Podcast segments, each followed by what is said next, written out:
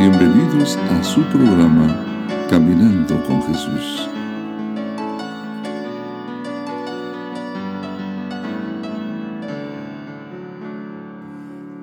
Entrad por la puerta estrecha, porque ancha es la puerta y espacioso el camino que lleva a la perdición, y muchos son los que entran por ella. Porque estrecha es la puerta y angosto el camino que lleva a la vida, y pocos son los que la hallan. En la lectura de hoy encontramos una hermosa invitación de parte de Cristo. El Señor ofrece a su auditorio la oportunidad de aceptar su invitación a una vida en armonía con los principios divinos. Pero en su amor va más allá y señala que por dónde comenzar y cómo empezar. En el Evangelio según San Juan 10, 7 y 9 nos dice que Él es la puerta y en el capítulo 14, 6 nos dice que Él es el camino.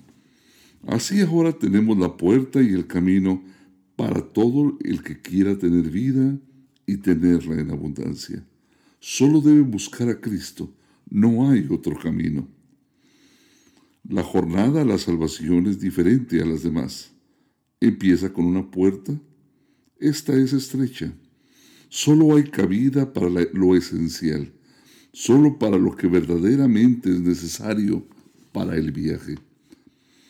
Para cruzarla es necesario dejar todo aquello que nos impida mantener los ojos fijos en Cristo. Todo lo que cual lastre haga nuestro camino lento.